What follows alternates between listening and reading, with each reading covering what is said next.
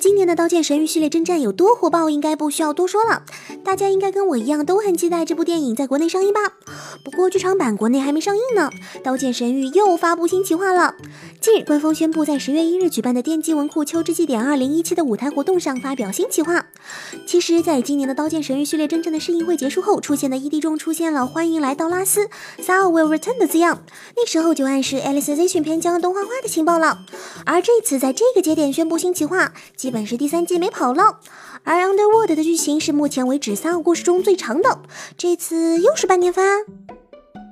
作为今年最热门的动画之一，《兽娘动物园》的火爆程度也是让许多人始料未及。当时那个《兽娘动物园》播放数增长模拟赛马实况就非常生动地展示了当时的情况，而这次又和赛马有关。原来兽娘和日本赛马协会联动推出一集动画短片。在动画中，小包、走猫和 BOSS 一起来到了东京的赛马场，在里面遇到了马娘青鹿毛。青鹿毛非常热情地带领小包和走猫参观了赛马场。其实，日本赛马协会并不是第一次和动画联动，在兽娘之前还和 EVA 推出过联动短片，而这次和兽娘联动，可能是兽娘是今年最火的动画，而且还有马娘 Friends 吧。相信看了《蜘蛛侠：英雄归来》最新预告片的小伙伴们都会吐槽，钢铁侠送给小蜘蛛那件新战衣是在抢小蜘蛛的风头。但不得不说，钢铁侠带来的新战衣还是很有趣的。那件战衣一共有五百多种蛛丝发射方式，还拥有猎鹰拥有的小型探测器、远程窃听等功能。只能说，真不愧是钢铁侠设计出来的。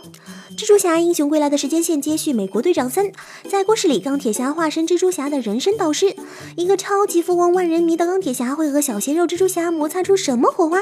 让我们期待九月八日的上映吧。相信看过粗点心战争的小伙伴们或多或少都会回忆自己的童年。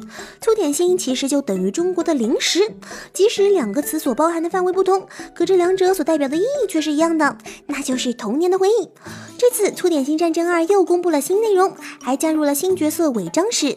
动画还是由 Feel 公司负责制作，动画预计将在二零一八年播出。相信宅龄有十年的小伙伴一定不会对银链感到陌生，因为这家公司最近的产量比较大，想不认识它都难啊。还有笨蛋测验召唤兽和魔法少女伊利亚都出自该公司之手。明明们长那么搞笑，怎么就爆死了呢？